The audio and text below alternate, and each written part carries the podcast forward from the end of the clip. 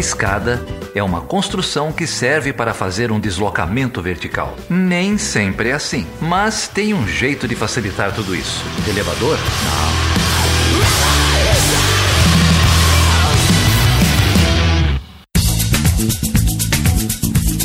Seja bem-vindo e seja bem-vinda a mais uma edição do Chutando a Escada. O meu nome é Felipe Mendonça. E eu sou Geraldo Zaran. E hoje, Geraldo, a gente vai falar sobre o quê? Cara, hoje eu vou falar sobre um livro que se chama é Passaporte de... para o Terror. Agora, você, cara, eu não, eu não sei qual é. é. Eu não sei se é que quando tem programa de livro você não gosta de aparecer. Ou se é, é, porque o Guilherme, um dos autores, ele é policial federal. Aí você picou a mula. Eu tô achando que tem alguma coisa aí, cara. Olha só, você fica jogando a minha cara quando eu gravo, quando deixo de gravar. Mas vamos voltar então ao fim do ano, quando você foi pra praia e me deixou sozinho gravando dois programas. Não, cara, você tanto ah, me tá deixou tá na mão. Ó, a gente vai falar aqui ah. hoje sobre um livro, Passaporte pro Terror, com Sei. dois pesquisadores aí, o Jorge Lasmar da PUC Minas e o Guilherme Damasceno. Agora, você tanto me deixou na mão, cara, que eu chamei outro cara pra, pra fazer a abertura aqui, bicho. Não sabia se ia aparecer. ah, é? Quem que você chamou? Estamos aqui com César Agenor, do Fronteiras no Tempo. Tudo bem, César? Tudo bom, Geraldo? Tudo bom, Felipe? Obrigado aí pelo convite. Eu vim aí formar um trio com vocês hoje. Ah, muito bom ter você aqui. Ó, antes, César, de, antes que você tire uma, más conclusões ou conclusões precipitadas sobre minha pessoa, eu não gravei porque eu fiquei doente, viu? Geraldo sabendo disso, eu não tive condições nenhuma de gravar, cara. Eu tentei, mas rolou uma intervenção externa, no caso, a minha esposa. Essa, e aí, não... é o veredito, né? Essa aí não tem como. é, aí não... Quando eu recebo mensagem da esposa do Felipe, eu sei que ele tá na pior, cara. Eu sei que não tem nem o que, nem, nem o que argumentar. Quando chega o zap aqui, eu já. Mas César, você, cara, é um dos hosts de um podcast lá da família Deviante, de podcasts, que é o Fronteiras do Tempo. Eu adoro o podcast. Fale um pouco pra gente, cara, como que é, de onde surgiu a ideia. Pô, que bacana. Obrigado aí pelo, pelo elogio. Esse podcast é um podcast que eu faço em parceria com o Marcelo Beraba, também historiador. E nós tivemos essa ideia em 2010. A gente gravou o piloto em 2010 e só lançamos em 2014. A gente não conhecia muito da tecnologia, né? E é um podcast que a gente fala sobre história. Né? Basicamente a gente pega ou temas mais abertos, que nós fazemos reflexões a partir da produção acadêmica da história, ou temas que também trazemos produção acadêmica, mas específicos, como Guerra de Canudos, é, Segunda Guerra Mundial, Mundos do Trabalho, ou os mais abertos que eu mencionei, como Raça e Racismo no Brasil, Crime e Castigo na História. A gente busca né, levar para um público mais amplo é, as reflexões que nós historiadores fazemos, de maneira bem leve, descontraída, assim como vocês fazem aqui no Chutando a Escada, trazem temas bem sérios, né, convidando aí especialistas para bater um papo, a gente tenta fazer isso também no Fronteiras no Tempo. A maior parte dos episódios somos eu e Beraba juntos, mas em vários outros a gente tem convidados, ou até mais de um convidado batendo bola com a gente. Que legal, cara. A gente fez, fez essa brincadeira aí com o Felipe, mas na verdade a gente também te convidou aqui, não só para falar do, do Fronteiras, é, mas também para perguntar o que você achou do último, nosso último episódio, né? A gente gravou com um historiador aí, o Alexandre Morelli, falamos da, da história global e aí vamos perguntar para outro especialista, né? O que, que você achou do, do programa, cara? Olha, o programa foi extremamente interessante e já estou até pensando de uma forma de colocá-lo no meu programa de teoria da história no segundo semestre, fazer o podcast. Esse, esse episódio ser obrigatório para os meus graduandos ouvirem. Porque, de fato, é extremamente esclarecedor, né? E a história global, como ele colocou, embora não tenha uma definição categórica do que ela seja, mas é um campo aberto. Né? E me fez pensar em muita coisa, até na minha própria trajetória acadêmica, alguns pontos aí é, da pesquisa, né? sobre o que, que eu fiz ao longo do tempo e até algumas leituras mais contemporâneas que eu tenho feito, embora essas leituras não sejam tão contemporâneas assim, que permitem até pensar em pontos de diálogo com a, essa possibilidade de história global. Por exemplo, né, é, na minha tese de doutorado, eu trabalhei com história da imprensa e da ciência no século XIX. Próximo a 1850, já estava tendo uma série de, de, de combates dos ingleses né, com relação à proibição do tráfico negreiro. E no Brasil, as coisas passam a ter reações. Eu lembrei de um jornal por exemplo, que começa a criticar o fato dos ingleses quererem se meter no negócio interno do Brasil, né, de acabar com o tráfico negreiro, né, e eles mencionam né, no texto o que, que os, os, ingleses estavam fazendo na China. Falou, olha, eles estão querendo, eles estão dizendo que nós somos maus, estamos querendo acabar com o tráfico, mas eles estão envenenando o povo chinês com o ópio. Já nos anos 40, quer dizer, tem, eles sabiam o que estava acontecendo do outro lado do mundo, essa coisa vem, vai para uma opinião pública por meio da imprensa, de uma relação que é diplomática, extremamente tensa, que envolve não só a relação entre Brasil e Inglaterra, mas também com a África e o restante da Sul-América. Então, nessas possibilidades da intersecção entre o global e o local. Porque não dá para fazer uma história é, que seja global, universal. Né? Porque a gente vai ter os 100 quilômetros em 7 horas na, no meio do Congo. Ou como é que as coisas chegam em alguns interiores do próprio Brasil. Mas existem pontos em que o local e o global têm intersecção. Né? Onde eles se tocam. E esse talvez seja um ponto bem importante para a história global ficar de olho. Né? Seja por meio de uma do soft power ou de relações é, culturais e diplomáticas que não necessariamente passam pela esfera estatal. Né, e de outras relações parecidas, que foi coisas que o Alexandre me levou a pensar com a fala dele, com toda a, a divisão e mostrando as influências francesas do Brasil, e mais de uma influência, né? São influências, porque são correntes diferentes. Esse foi o ponto auge do programa para mim. Ô César, por falar nisso, cara, ele, ele faz um mapeamento da influência né, do debate francês no Brasil. Chegamos até a fazer ali um, um desenho territorial das diferentes influências francesas no debate que ocorre na história no Brasil. É com isso que eu queria é, te perguntar de onde você vem, assim, com aonde que você defendeu sua tese e como que você enxerga essa radiografia que ele faz do debate historiográfico no Brasil a partir dessa influência na França. Olha, eu vim da Unesp, Unesp Campus de Franca. Eu fiz a graduação, mestrado, doutorado lá. Muitas influências ali dos professores que fizeram pós-graduação na USP, alguns na Unicamp e outros poucos fora do Brasil. Orientador fez o doutorado dele, por exemplo, em Portugal, na área de estudos literários. Ele fez um caminho não de historiador clássico, mas é um historiador. E essa fica bem marcada essa divisão nesse sentido, embora eu tenha comentado em off aqui antes que o Novan na história social ele acaba não sendo discutido, ele não aparece nas bibliografias, mas que é, tem uma questão que é importante, talvez uma pequena contribuição sobre o talvez o porquê de que essa história paulista ou essa historiografia paulista tenha ganhado tanto peso hegemônico. A profissionalização dos programas de pós-graduação é relativamente recente no Brasil. No final dos anos 60, dos anos 70, você começa a ter programas de pós-graduação. E tem um nome, que é o nome proscrito dentro da USP entre os historiadores, quase não se fala dele, que é um historiador chamado Manuel Nunes Dias, que é um dos, foi um dos fundadores do programa de pós-graduação é, da USP. Por que, que não se fala dele?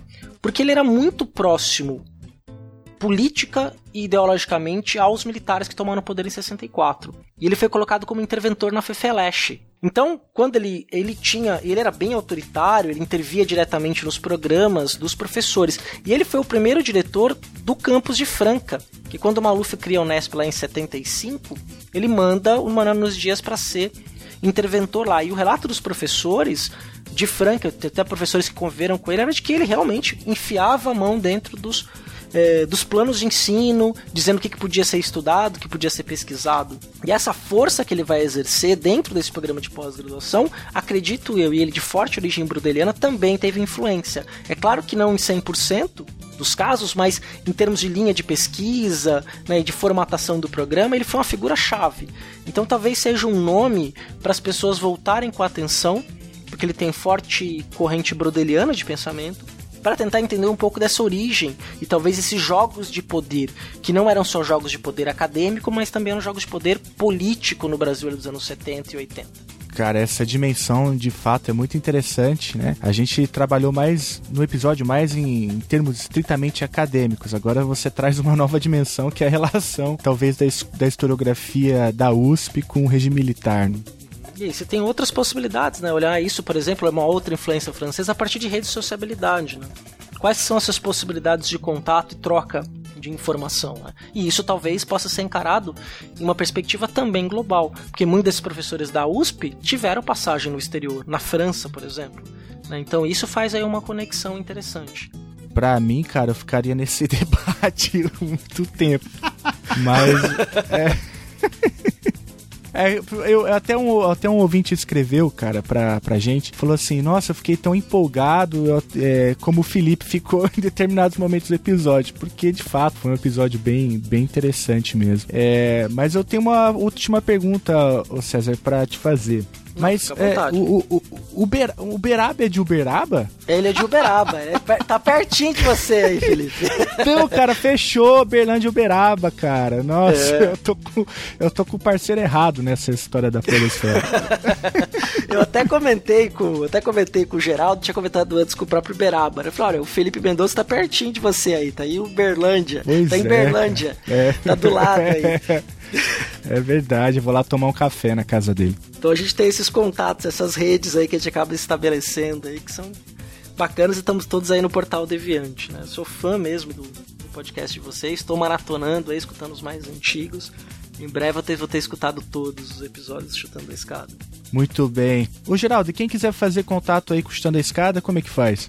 Quem quiser falar com a gente pode entrar no nosso site, o chutandoescada.com.br, tem o e-mail, perguntas@chutandoescada.com.br. Estamos lá também no Portal Deviante, pode deixar comentário no, no post. Estamos no Facebook, estamos no Twitter, sempre como Chutando a Escada. E tem o nosso grupo no Telegram, né? O t.me barra Chutando a Escada. Só que quiser falar direto com a gente, é só entrar lá e mandar uma mensagem. É isso aí, César. Obrigado mais uma vez, cara. As portas do Chutando a Escada estão sempre abertas para você, pro Beraba e vida longa aí pro Fronteiras do Tempo. Vida longa a todos nós. É isso aí. Então vamos pro papo agora com o Jorge Lasmar e com o Guilherme Damasceno, um livro sobre o recrutamento de terroristas para o Estado Islâmico.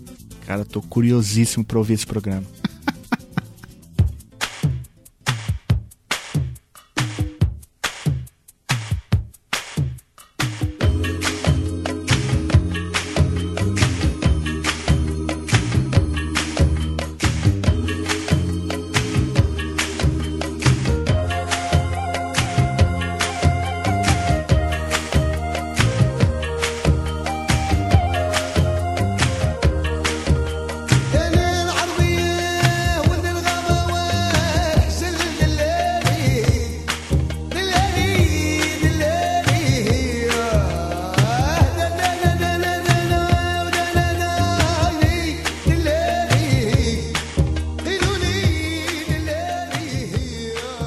Gente, pela primeira vez na história do Chutando a Escada, aconteceu um fato inédito aqui. Eu tô sozinho com dois entrevistados. O Guilherme Damasceno, mestre em Relações Internacionais pela PUC Minas e, e, policial federal. E o Jorge Lasmar, meu amigo também de longa data, professor aí da, de Relações Internacionais da PUC Minas. E esses dois escreveram um livro chamado Passaporte para o Terror, os voluntários do Estado Islâmico. Tudo bem, Guilherme? Tudo bem, Jorge? Tranquilo. Tudo bem, Geraldo? Obrigado. Cara, é um prazer receber vocês dois aqui. O, o Felipe, de antemão, está se desculpando por, por não poder estar tá presente. É... E, Guilherme, você sabe que eu fiz esse convite para o Jorge faz um tempão, né? Ele ficou me enrolando para vir aqui gravar. É verdade, a agenda estava bem complicada. Me enrolou tanto que ele me disse que agora o livro está esgotado, é isso? A gente teve alguns problemas aí com a, com a distribuição. O livro ainda pode ser encontrado no site da editora Apris, mas realmente a gente teve os exemplares esgotados aí, pelo menos nas livrarias.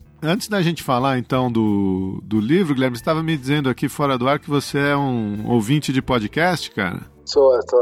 Eu ainda não conhecia o podcast de vocês, aproveitando para parabenizá-los. Muito interessante. Hoje eu acabei escutando o, o episódio aí do, do, Caminho de Abraão, do, do, livro. Acho que foi o último episódio, né? Muito, muito bacana aí. Eu sou um ouvinte assíduo de podcast. O que, que você ouve, cara? Quer recomendar alguma coisa aí pro pessoal? Cara, eu escuto muito preso no trânsito. Eu, a, as rádios em Belo Horizonte são terríveis, então é, quando eu não estou no Spotify eu acabo escutando normalmente jornais internacionais aí, fico ali praticando idioma, nada, nada de excepcional não, fico escutando ali BBC, CNN, coisas do tipo. Legal, legal. E você, Jorge, gosta de ouvir podcast, não?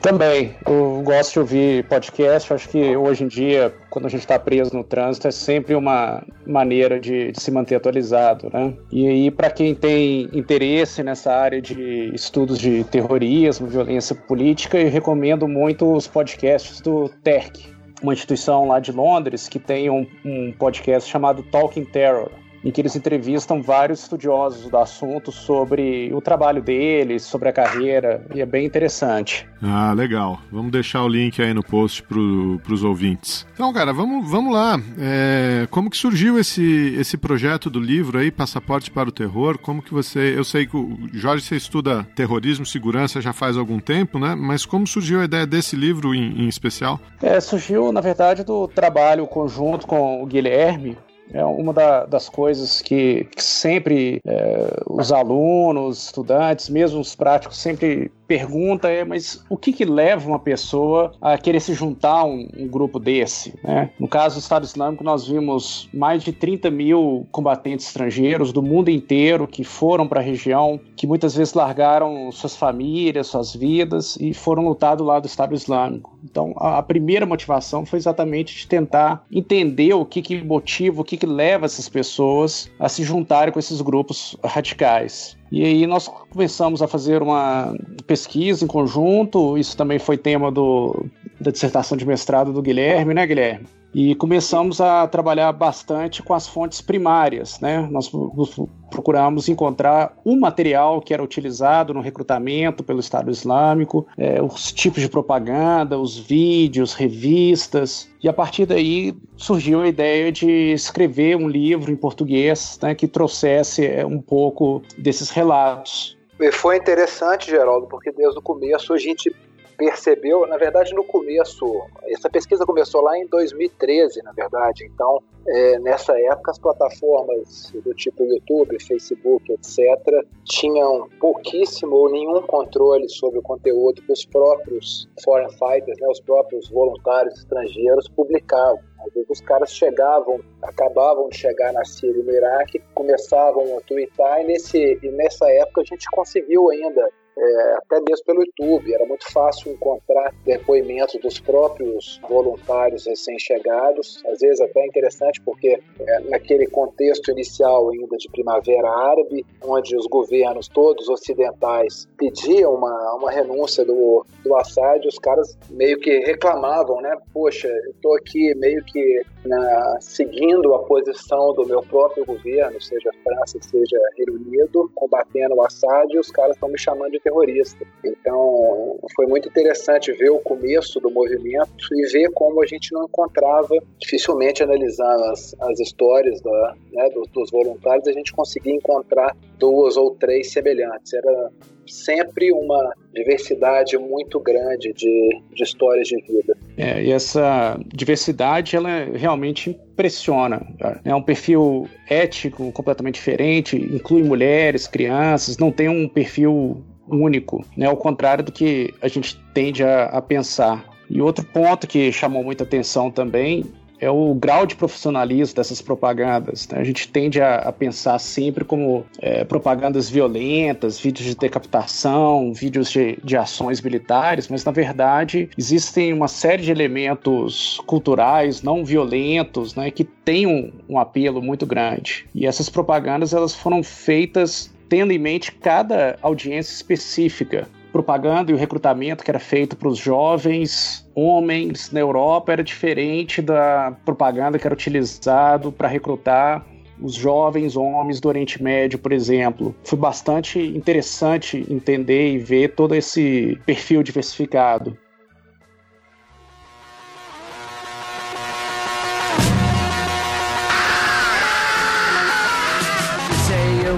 revolution. Well, you know, we all want to change the world. You tell me that it's evolution. Well,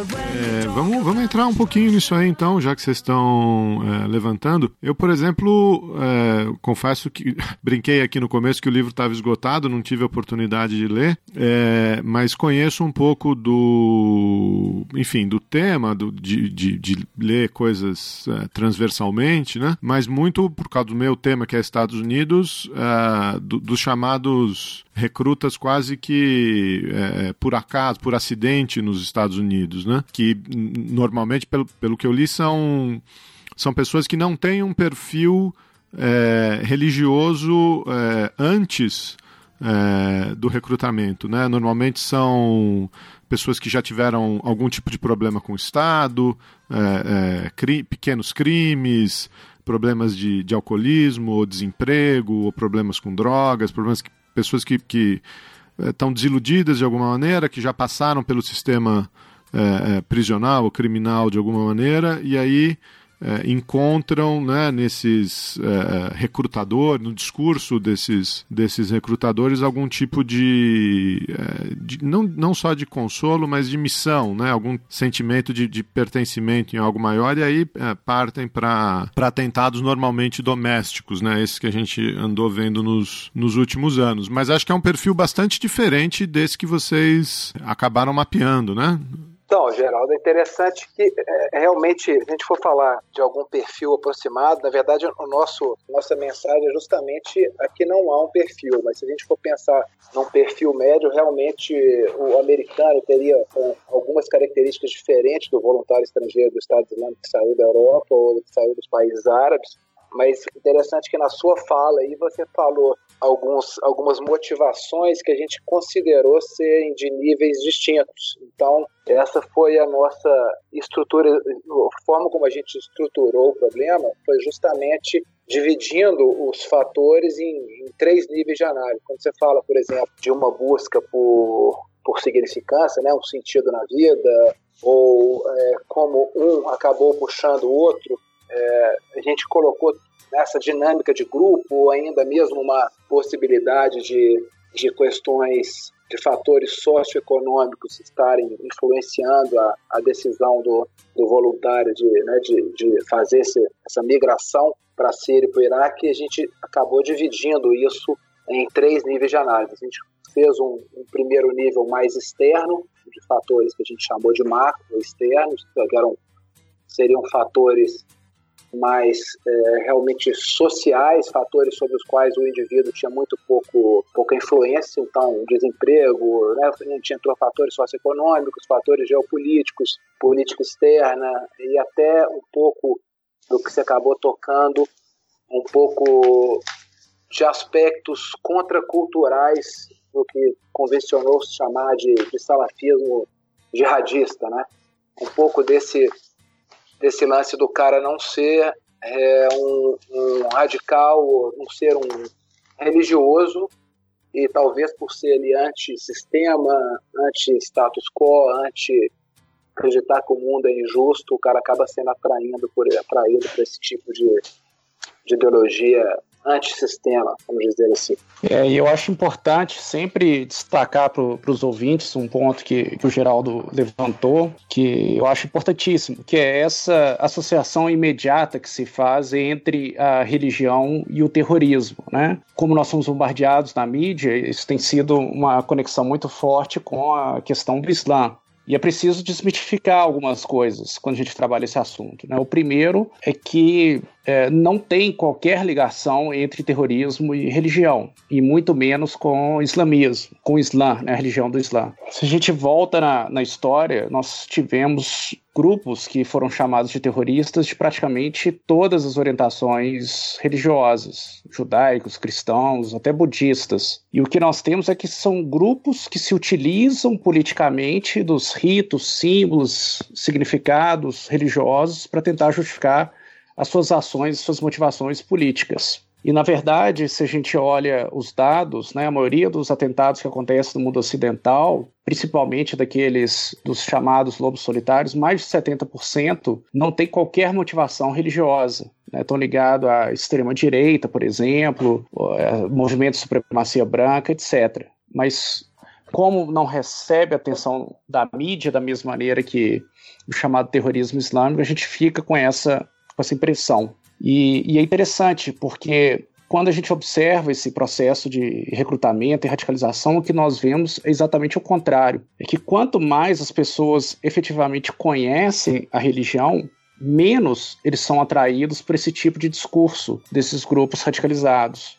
Então, na verdade, o que a gente consegue observar é até uma, uma ligação inversa, né? Quanto mais conhecimento, quanto mais religiosa a pessoa, menor é a chance e tendência dessa pessoa se tornar radicalizada. É, isso aí é muito interessante, né? É, como que o, a mídia e o senso comum distorcem completamente essa relação, né? É, eu, eu me lembro nos últimos anos do governo Obama, quando o Obama se, se recusava a utilizar o termo terrorismo islâmico, né? E, e, foi cri muito criticado por isso, enfim. É, mas reflete um pouco, um, um pouco isso, né? O, o desserviço que a gente faz, é, que a mídia, que os comentadores fazem ao, ao Islã, né? Mas gerou um, um, debate muito profundo isso, né? Sobre é, a maneira como os clérigos deveriam se posicionar, que, que isso era tem essa ideia de que isso é uma guerra civil dentro do Islã, não uma guerra civil, mas um, uma disputa pelo significado da religião, como a religião é, é, católica cristã já já experimentou séculos atrás, né? Um, é um debate muito presente. Né? É, tem alguns é, autores, né? Um autor que nós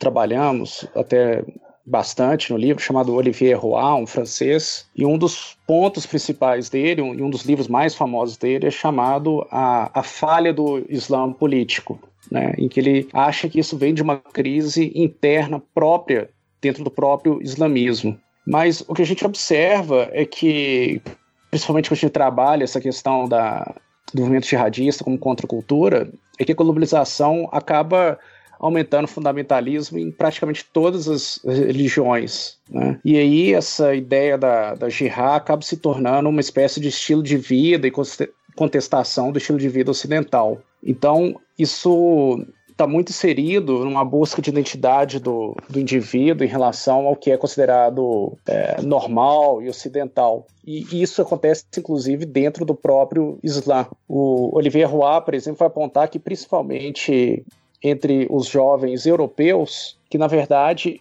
os jovens que são recrutados não são aqueles que estão que não estão integrados na religião ocidental, da cultura ocidental, mas sim aqueles que não estão integrados dentro da própria religião islâmica, dentro dos próprios grupos islâmicos, dentro da Europa. Então mostra bastante essa, essa desconexão e esse debate. Você citou aí um, um, Olivier Rua, é isso? A gente chama ele, normalmente as pessoas chamam de Oliver Roy, mas ele é, é francês, é Olivier Roy. Ele trabalha muito com essa ideia sua de que isso, na verdade, é, é uma falha do próprio Islã que tem causado esses movimentos, essas fissuras. Não, essa ideia não é minha, não. Eu, eu, eu só ouço isso aí no discurso. No debate americano, isso aí é, é tá toda hora, né? É o, é o, arroz, com, é o arroz com feijão, isso aí, né? Depois, se você quiser ler um, uma coisa interessante e curta do, do Roá, Geraldo, é o, o Roá e um, e um outro. O Scott Atran? É, não, o Kepel, o, um outro. Kepel, Gilles, Gilles Kepel, tô vendo aqui Kepel, na internet. É. é. é. um outro filó, né, um outro é, erudito francês aí, quebra um pau quase literalmente saindo na porrada, porque eles têm uma, uma visão bem dicotômica. O, o, o Roar fala que que o que tem acontecido é uma islamização da, da, da radical, do, do, radical, quer dizer, o cara que era que já era radical, que já era aquele lance do antissistema, ele ele encontra no Islã radical a bola da vez, né, e acaba saindo ali às vezes de um anarquismo, de um comunismo, de um black bloc para virar uhum. jihadista, uhum. e por do outro lado é, o Gilles Kepel fala não, que é na verdade o, é uma radicalização do Islã. Ele, ele, ele vai bem pro lado da religião e esse, os dois eles trocam farpas é, mensalmente aí na televisão francesa, nos jornais.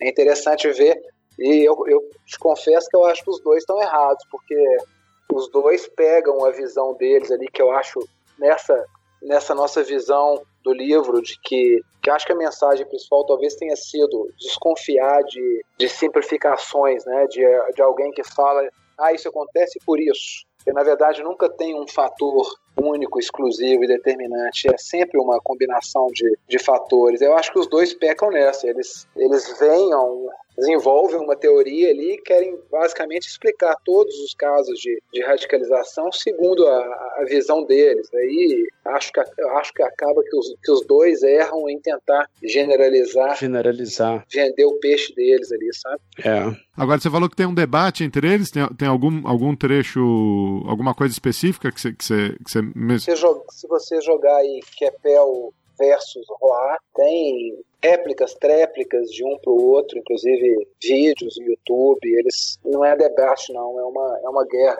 Os dois se degladiam aí na, na internet e na, na mídia francesa. É. E são dois, são dois caras de, de primeira linha lá, e aí fica bem interessante. É, e aí tem um outro cara também, Geraldo, na, na linha deles, que se achar interessante o assunto, que é o, o Scott Atran. É, que ele tem um argumento muito interessante também, quando as pessoas ficam falando de Islã moderado, tem que fazer o discurso moderado, né? E, o argumento dele é fantástico. É o seguinte, assim, olha, algum de vocês tem filho adolescente? Que desde quando discurso moderado de alguma coisa vai atrair jovem? e aí quebra o pau também,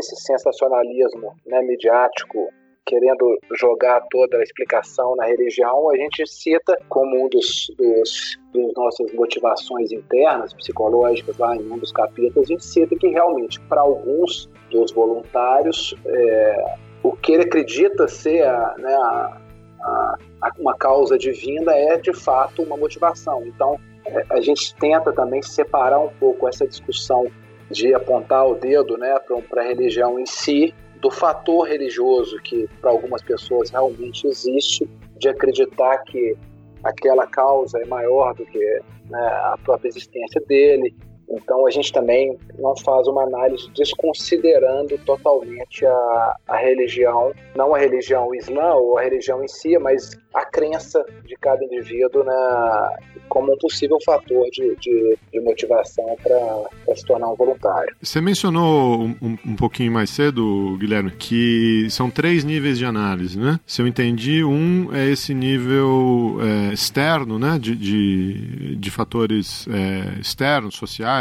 econômicos. É, mas e o, os outros dois? Como é que vocês estruturaram essa, essa análise aí das motivações? Então, a gente usou os outros dois, a gente fez um nível intermediário, que a gente juntou é, o que a.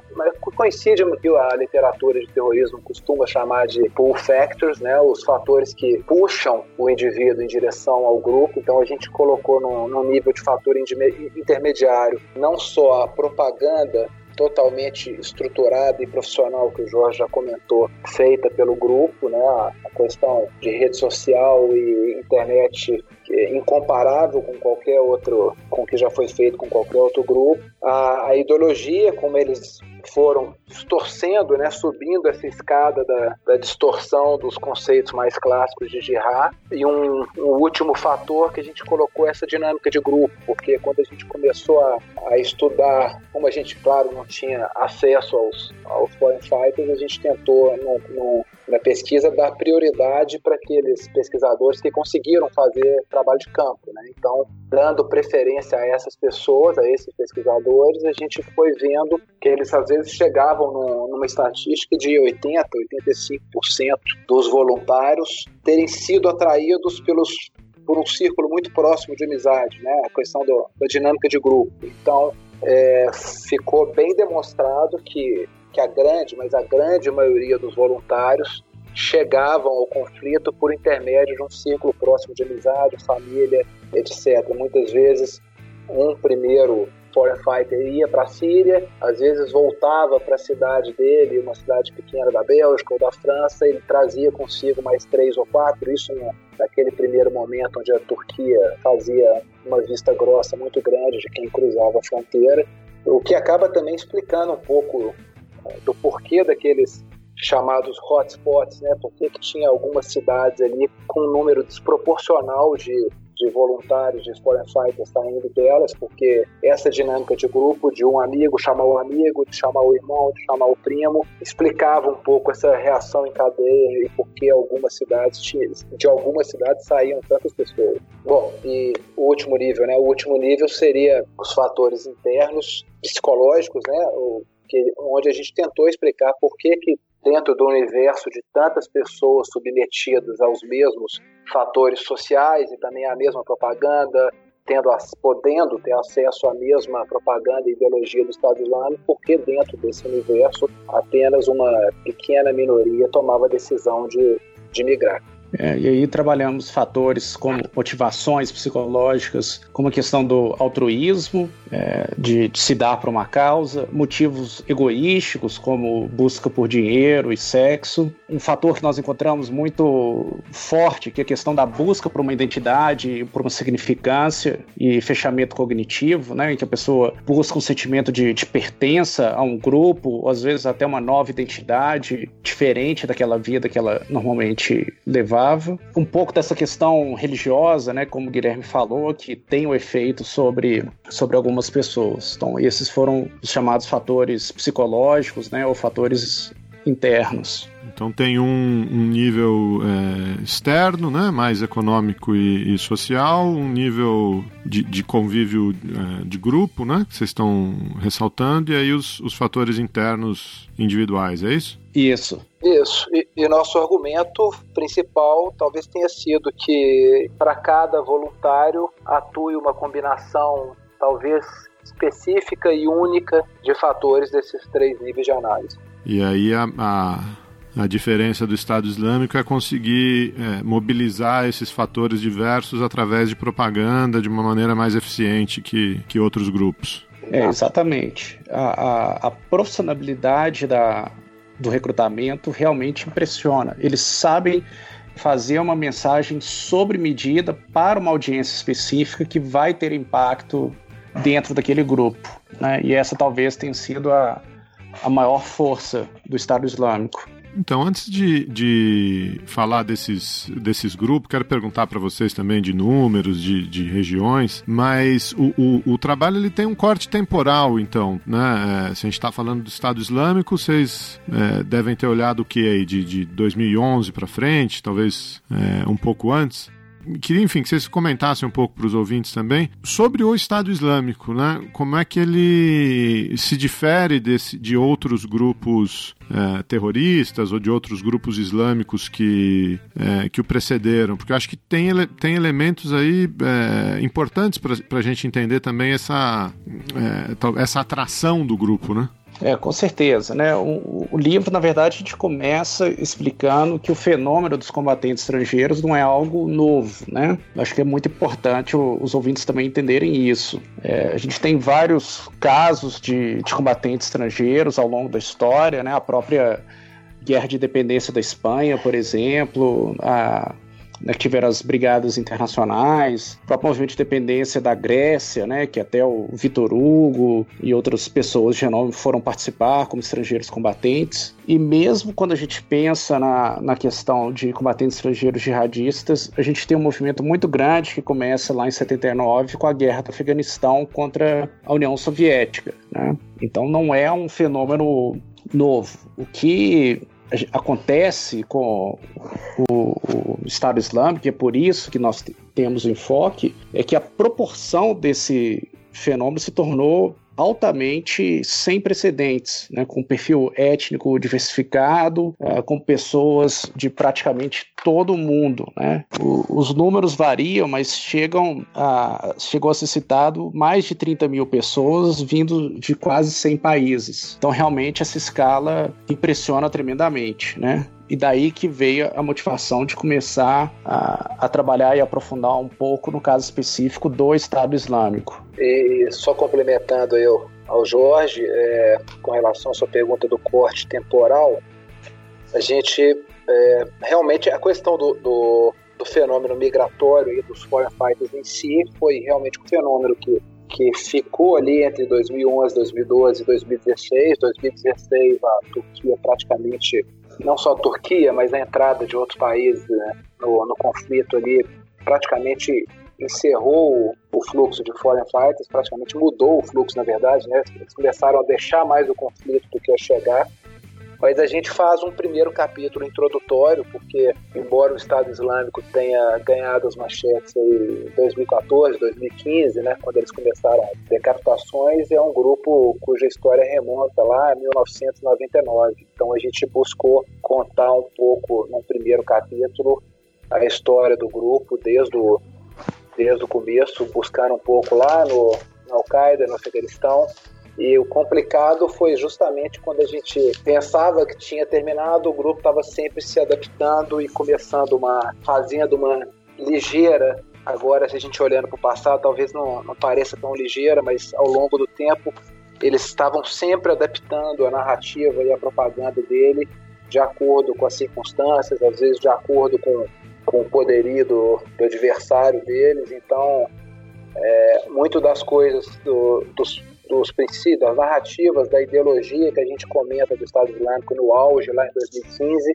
já não é verdade mais para a propaganda e para o momento atual dele em 2016, 2017 ou agora. Então, é, era necessário a gente fazer essa volta lá atrás, até para o leitor entender o quão flexível e o quão rápido eles conseguem, eles conseguem, têm conseguido se adaptar a todas as adversidades aí. The promised land. I may not get there with you, but I want you to know tonight that we as a people will get to the promised land.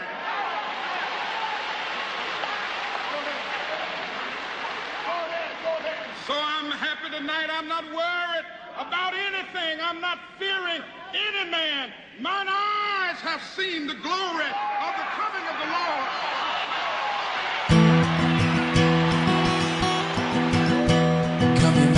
of war. You build the big guns. You build a death plane. You build a dead plane. You build the bombs. You hide behind walls. You hide behind desks. I just want you to know I can see through your mask. Ouvindo agora sua fala, Guilherme, me, me veio aqui um, uma dúvida, né? É, o grupo, eu não, nem sabia que era, que era um grupo é, tão antigo, de, de 99. É, eu, eu, a narrativa que eu conheço é que o, o, o Estado Islâmico é, foi, ou Daesh, né? Não sei qual a terminologia melhor, mas foi criado a partir é, de um movimento de dissidentes sunitas que fugiram do Iraque é, para a Síria durante a ocupação americana e aí se reorganizaram na, na Síria, mas isso já em, em 2007, 2008, enfim. É, não, não, não tinha esse, esse histórico todo. É, mas aí a pergunta que eu ia fazer, ouvindo isso, é se o, o, o grande. É, lançamento do Estado Islâmico, se é que a gente pode chamar assim, mas o, o aparecimento deles foi em 2014, né? Quando eles é, tiveram uma conquista territorial é, muito acentuada na fronteira entre é, Iraque e Síria e declararam o seu califado tal. A gente consegue acompanhar um, um, um aumento do número de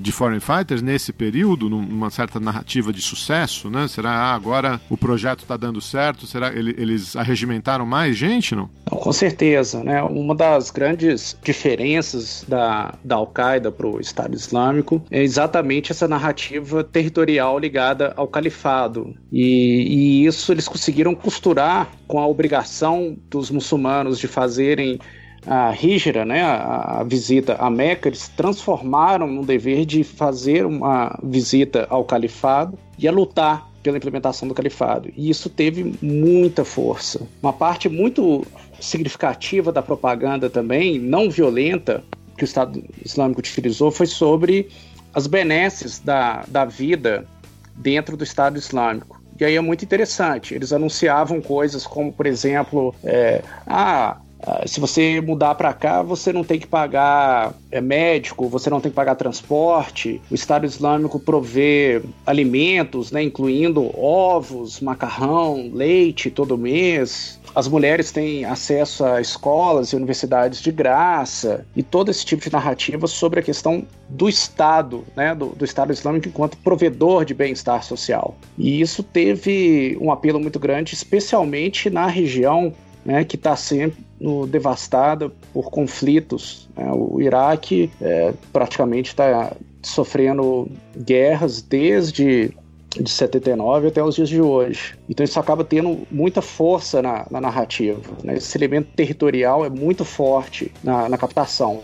Né? E o que, o que a maioria das pessoas tem analisado agora é que com essa perda territorial do Estado Islâmico, eles vão se aproveitar disso para transformar a narrativa de, olha, nós tínhamos o Estado perfeito e as potências ocidentais acabaram lutando contra o Islã, evitando que ele se, se ele firmasse aqui, e com isso, então, chamar para uma nova luta.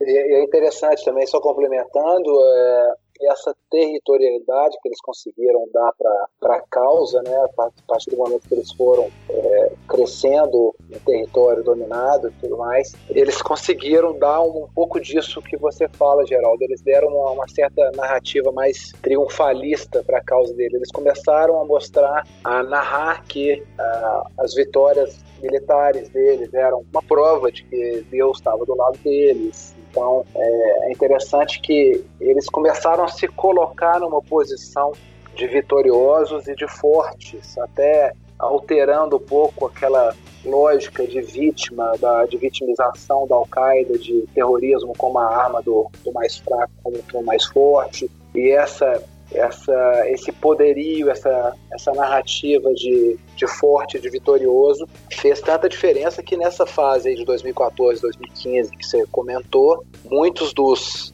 dos foreign fighters que a princípio foram para outros grupos opositores do Assad, né, nesse afã de derrubar mais um ditador, é, como por exemplo a frente ao Nusra, que era o grupo afiliado, o grupo rebelde afiliado à Al-Qaeda, quando o Estado Islâmico deu essa crescida, declarou califado e jogou toda essa áurea de vitorioso, é, estima-se que metade dos voluntários que tinham ido para para o afiliado da Al-Qaeda, acabaram mudando, desertando e indo para o Estado Islâmico. Então, é, eles conseguiram, com essa lógica de ter um território e ter um Estado que iria funcionar, pela primeira vez um Estado né, regulado segundo as, as leis de Deus, etc., isso fez ele permitiu a eles ter uma criar uma narrativa que a Al-Qaeda e os outros grupos nunca tinham conseguido criar.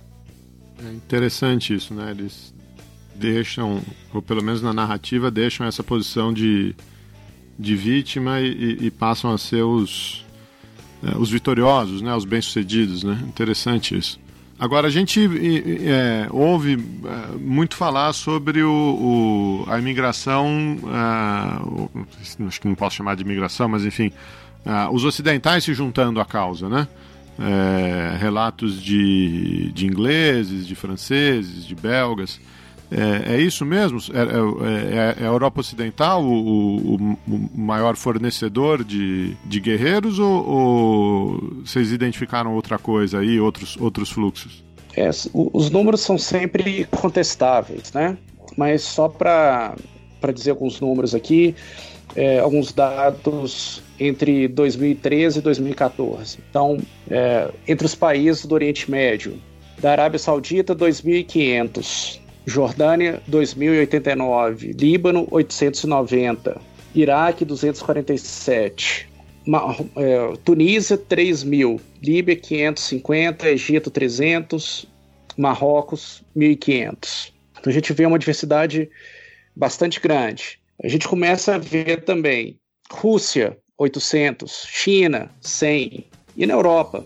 Na Europa, nós temos Reino Unido com 488, Bélgica com 296, Estados Unidos com 130, Canadá com 70, França 412, Alemanha 240, Dinamarca e a Suécia com mais de 80, Albânia com quase 150. E temos alguns casos engraçados, como por exemplo do próprio Caribe, né? Nós tivemos várias pessoas que saíram da região dos Caribes aqui na América Latina e se dirigiram para lá também. Então a gente vê que esse fenômeno realmente teve um, um alcance global. Eu acho que com, com, relação à origem, geral, talvez o mais é, interessante, é, não, sem dúvida, se a gente for olhar os números, não, não tem dúvida que a maioria, como o Jorge disse, é, é questionável, porque ninguém, nenhum país tem um, um número muito exato do, de quanto exportou né, de, de foreign fighters, mas não tem dúvida que a maioria saiu ali do norte da África e Oriente Médio.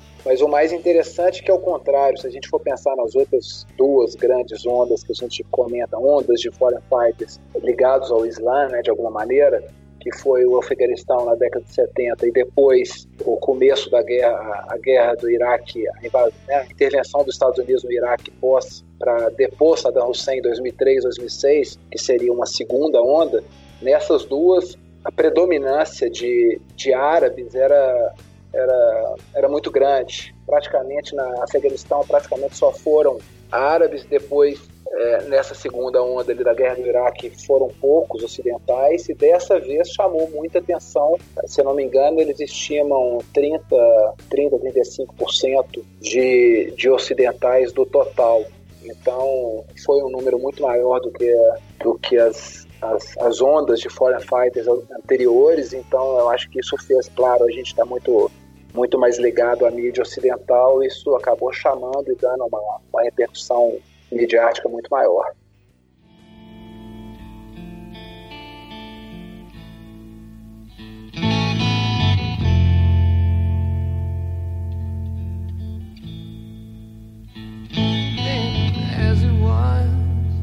Then again it will be. Though the course may change sometimes, rivers always reach the sea.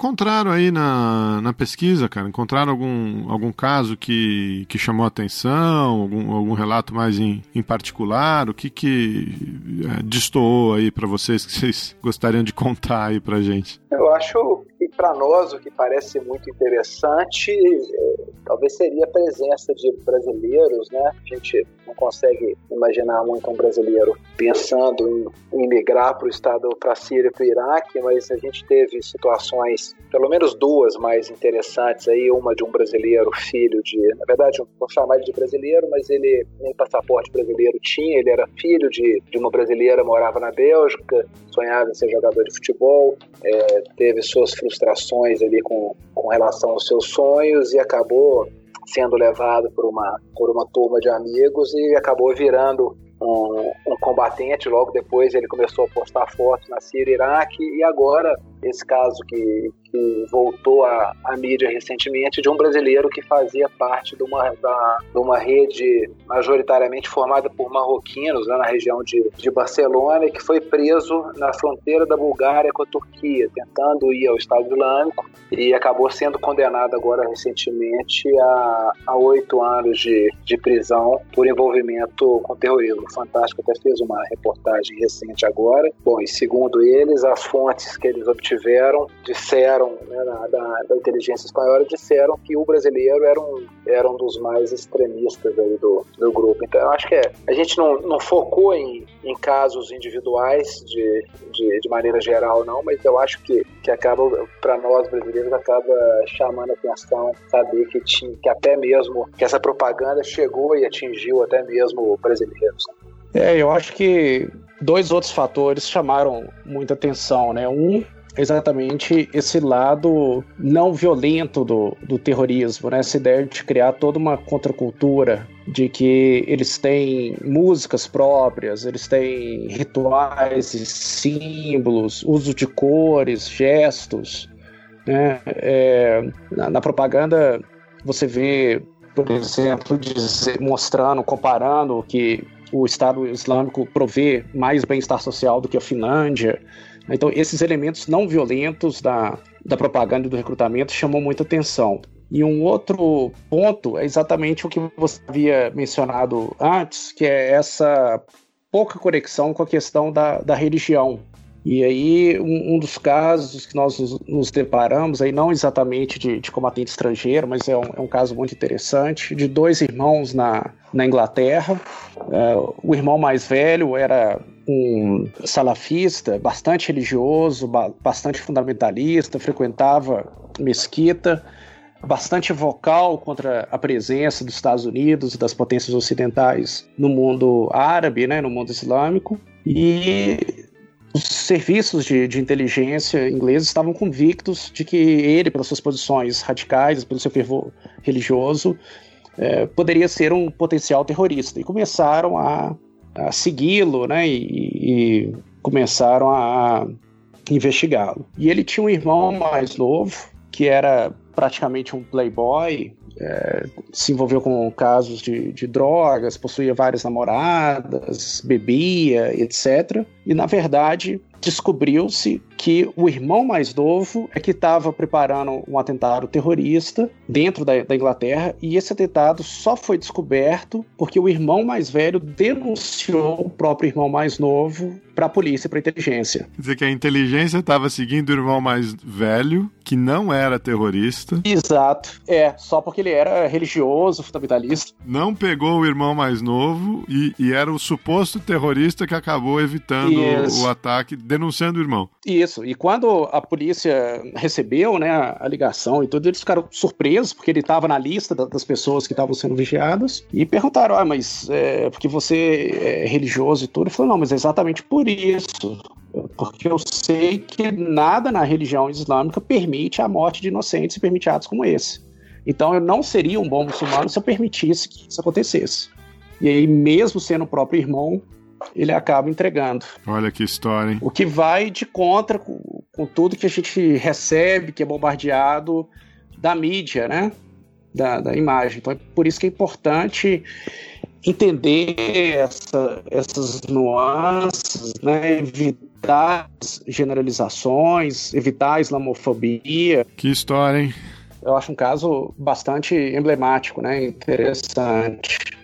E eu acho que eu devia ter perguntado isso antes, mas o, o principal meio de recrutamento, o que, que é? Internet? É, é, tem contato pessoal nas comunidades? Como? A, acho que sim. O que a gente percebeu foi que a internet era o veículo sem, é, muito forte, sem dúvida, mas existiam no auge ali da migração, existiam muitos sites, por exemplo, de pergunta e resposta, tipo AskFM, que é que as pessoas davam dicas de como chegar à Síria, etc. Mas a verdade é que sem essa dinâmica de grupo que a gente citou mais cedo, de pessoas que conhecidas que já tinham ido ou que tinham contato ou que tinham os canais de comunicação, que sabiam quem contactar na hora que chegasse na fronteira da Turquia com a Síria. Ou seja, às vezes até começava com uma atitude proativa do indivíduo que, que tinha essa curiosidade, desejo, mas nem que seja virtualmente, seja por um Messenger, seja por um, por um WhatsApp, em algum momento a coisa pessoalizava e entrava um, um elemento a mais do que só a internet mais passivamente falando. Então, a internet, assim como a questão do, do lobo solitário, né, que é um conceito muito contestado hoje, é, a internet por si só dificilmente convence alguém a algo. Exatamente. É, o, essa questão do ciclo de, de amigos próximos, né, e, e às vezes até família, é, teve um papel muito importante. Às vezes, muitas vezes eram irmãos mais velhos, que, mais velhos que iam, voltavam, né, ou primos, que, que, voltavam e acabavam recrutando é, os seus familiares ou amigos mais próximos. Né? Então a gente vê que a internet tem um, um alcance, um papel importante, mas também tem, tem seus limites. O, Estado Islâmico sofreu é, derrotas territoriais é, sensíveis aí nos últimos anos, né? Vocês têm algum algum dado é, ou continuaram acompanhando isso depois da publicação do livro? Tem algum algum feeling aí de como como está o recrutamento agora? Se o grupo ainda ainda sobrevive, enfim? É, o, o grupo ele está passando por transformações e metamorfoses, né? É, o Estado Islâmico ele adotava espécies de ciclos concêntricos de, de estratégias. Ele adotava, dentro do, da região e do território iraquiano e sírio, a gente pode dizer táticas de guerra mesmo, na região do entorno ali, guerrilhas, e para fora, né, principalmente Europa e outros países, a, a, a tática do terrorismo. E o que a gente está vendo é que está havendo uma desterritorialização e uma volta para táticas de, de, terrorismo, de guerrilha, principalmente dentro do Iraque, e um fortalecimento do Estado Islâmico fora da região de conflito. É, essa semana tiveram ataques, por exemplo, é, na Indonésia e no, e no Afeganistão ligados ao Estado Islâmico. Então o que a gente vê é uma migração para um modelo mais próximo da, da Al-Qaeda, né? sem tanto a, a questão territorial em si, mas voltada para a questão do, do, terrorismo propriamente dito. Então, dizer que o Estado Islâmico está sendo é, derrotado é um pouco precipitado. Né? As perdas territoriais são inegáveis. Né? Há é, a morte de vários líderes. Essa semana, três dos principais líderes foram mortos numa emboscada pelos americanos. Mas ainda assim, o, o Estado Islâmico, a ameaça do Estado Islâmico continua. Então, a gente, a gente tem conversado sobre isso, Geraldo. É, realmente a gente é difícil não acompanhar, né? A gente continua acompanhando, sim, tentando escrever sobre sobre, sobre o que vem, o que pode acontecer, mas a verdade é que é tudo o que tem sido muito escrito é bem especulativo e talvez os dois cenários mais populares a gente considera que sejam precipitados, um, um a, a, derrota definitiva em razão aí da perda né, dos 90, 95% do território e um outro lado aí dos analistas afirmam categoricamente que eles vão ressurgir porque no passado eles já conseguiram ressurgir de momentos piores. Mas para os dois lados a gente tem contrapontos aí muito fortes. O Estado Islâmico vem se adaptando a essa perda territorial, é, não só militarmente, com essa questão que o Jorge comentou, de estar tá indo de volta para as raízes aí insurgentes deles, de, de, usar táticas de guerrilha de novo nas cidades, nas cidades pequenas, nos desertos, etc. Mas eles estão adaptando constantemente propaganda, adaptando constantemente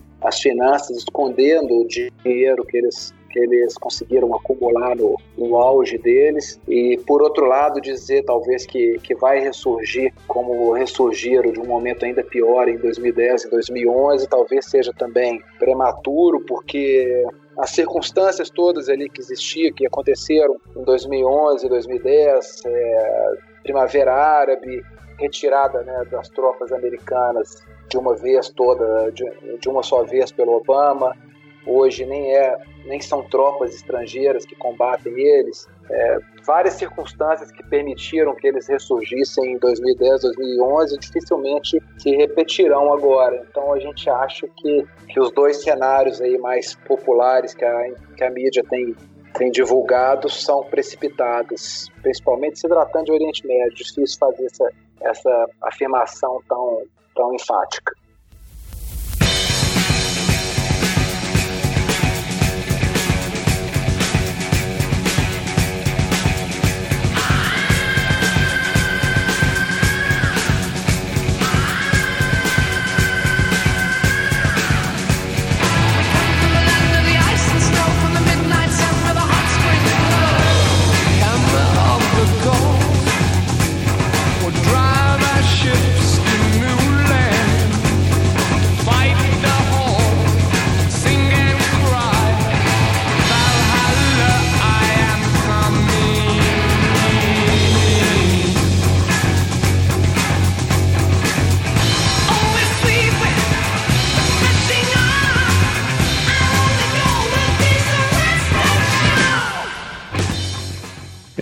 Ponto que tem surgido muito na, na mídia também, que eu acho que é interessante trazer, é, é a própria questão dos combatentes estrangeiros, né? Porque com essa perda territorial, grande parte do, dos combatentes estrangeiros que estavam na região já deixaram.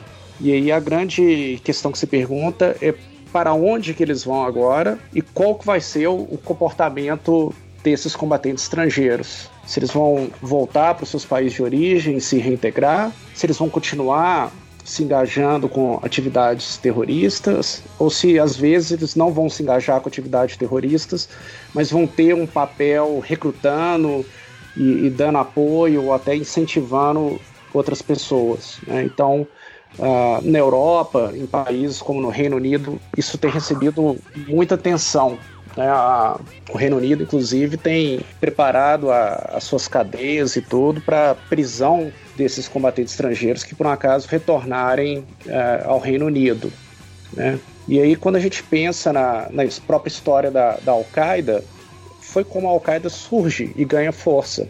Que quando houve o fim da, da guerra no Afeganistão e o Bin Laden deixa o Afeganistão para o Sudão, o Bin Laden começa então a recrutar todos aqueles combatentes estrangeiros que tinham ido lutar no Afeganistão e que não podiam voltar para os seus países de origem. E ele começa a, a dar trabalho, recrutá-los dentro do guarda-chuva da Al-Qaeda. Então, essa questão do que vai acontecer agora com esses combatentes estrangeiros, agora que a, essa perda territorial também é um outro ponto que tem sido bastante discutido. Jorge, você me dá licença, eu vou fazer uma, uma referência a um outro livro que a gente discutiu aqui no podcast, até uhum. o Guilherme mencionou aí, que é um romance, é. na verdade, é esse livro do, do Jamil Chad. É, a gente conversou com ele faz umas semanas, mas ele faz menção a, a duas coisas que você levantou aí. Primeiro, como o recrutamento para o Estado Islâmico se deu em boa parte em prisões é, europeias, é, prisões que eram frequentadas por uma, uma minoria desprivilegiada, muitos deles é, muçulmanos, né, na, na, periferia da Europa, e como aquilo foi um, um ambiente propício para recrutamento, é, muito similar com a politização que aconteceu aqui no, é, no Brasil, né, essa mistura de presos políticos com, com presos comuns na época, é, na, na, na, ditadura ou no imediato fim do, do regime militar, levou aí a formação de, de Comando Vermelho, de PCC. É, tem um, é, é, me, me, chamou a atenção nisso no, na narrativa dele que tem um, tem um processo similar. É, e a outra coisa é, é esse retorno para casa, né? E um, uma das grandes preocupações agora na Copa da Rússia, segundo o próprio Jamil, é de atentados uh, de, de russos uh, que foram se, se, alistar, foram servir ao, ao Estado Islâmico e agora voltam, né? Região de fronteira da Rússia, fronteira sul da Rússia, tem uma população muçulmana muito, é, muito marcada, né? Conflitos regionais ali.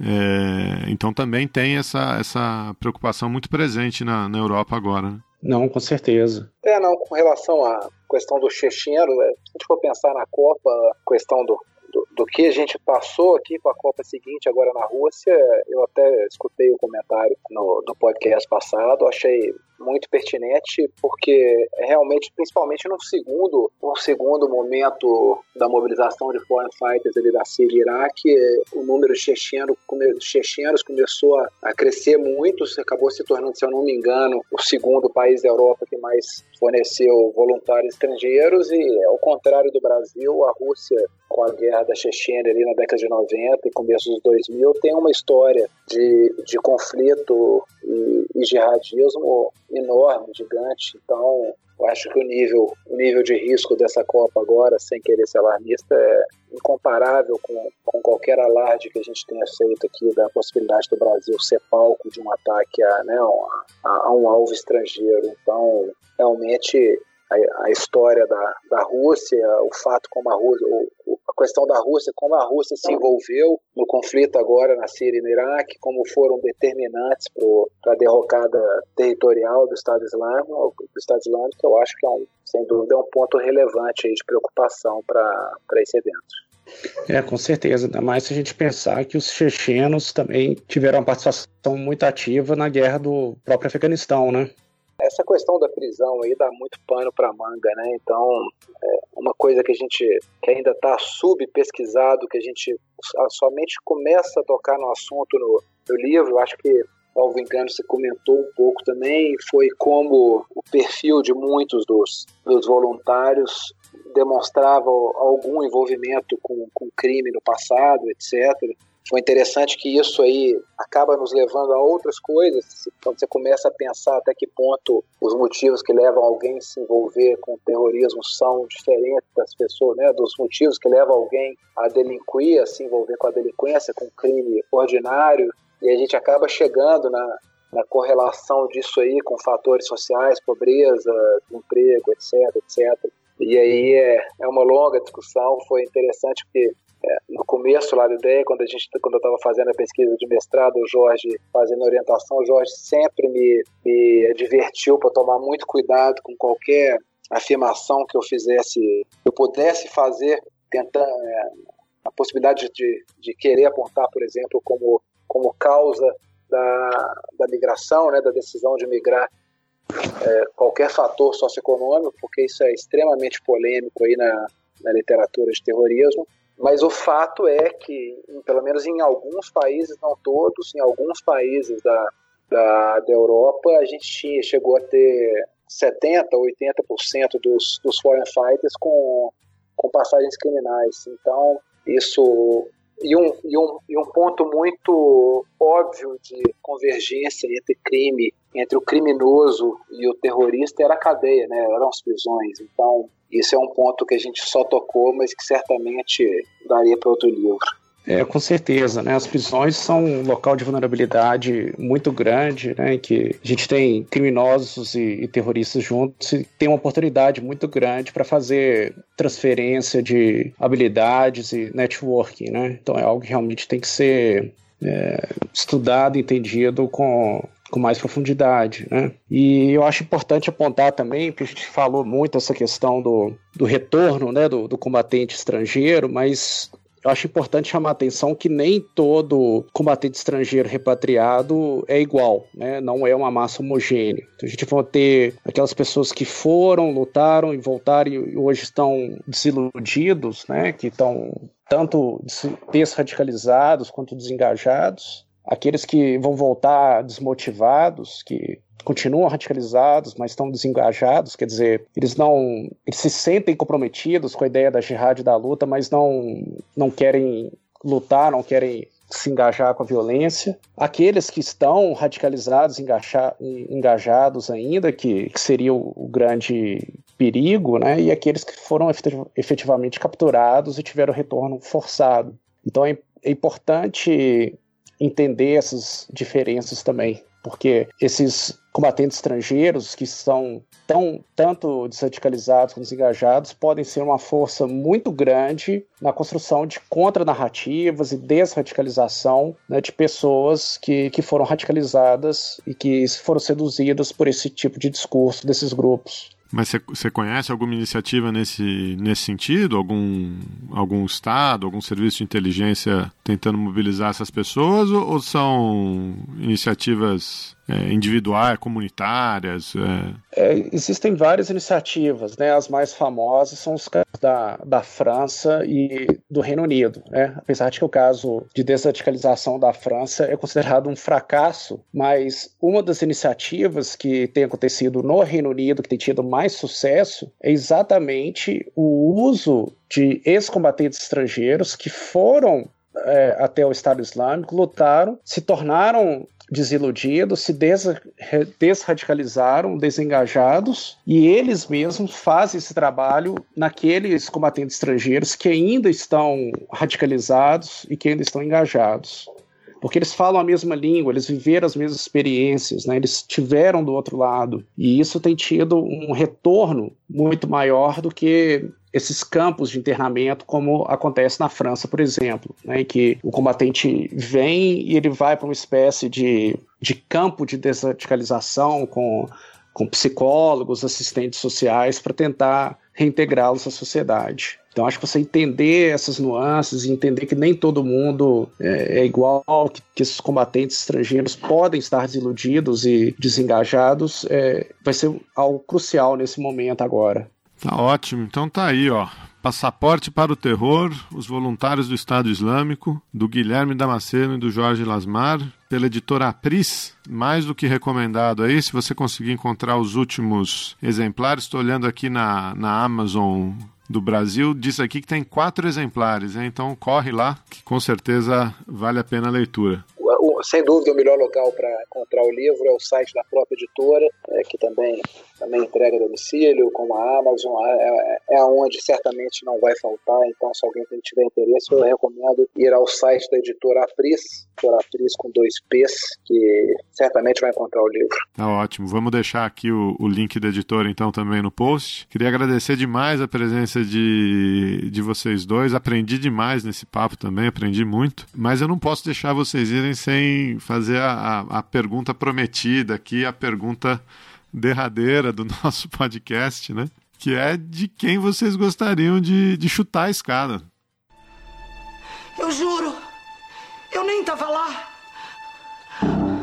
A culpa nem foi minha, foi dela. Essa maldita escada que derrubou a minha amiga.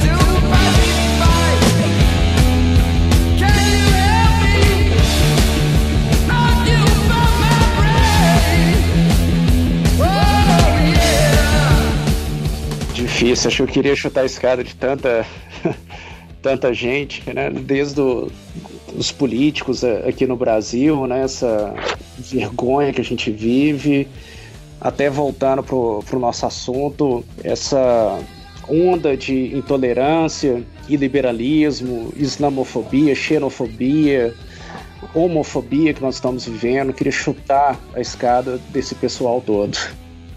É momento de desabafo, cara. Pode chutar de quem você quiser, aqui vale tudo. Eu tô me sentindo aqui fazendo aquele vídeo Brasil que você queria. Cara, o que mais, o que mais me irrita, eu acho que o que mais me incomoda é a polaridade que a gente está vivendo. Tá muito difícil discutir alguns assuntos hoje em dia, então não vou chutar ninguém não, eu queria chutar da escada essa, esse preto e branco, essa, esse, esse 880, essa polaridade que, que não só o Brasil, mas o mundo está vivendo.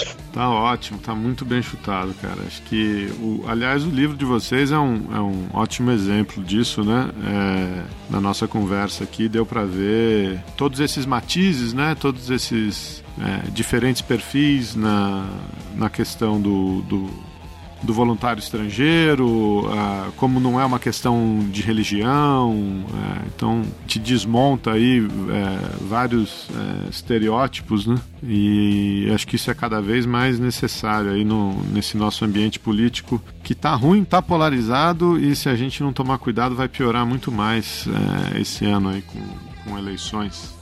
Obrigado de novo, cara. Espero que vocês tenham gostado. É, tenho certeza que nossos ouvintes vão, vão aproveitar muito aí. E fica aberto aqui o convite para vocês voltarem para conversar com a gente mais vezes. Não, foi ótimo.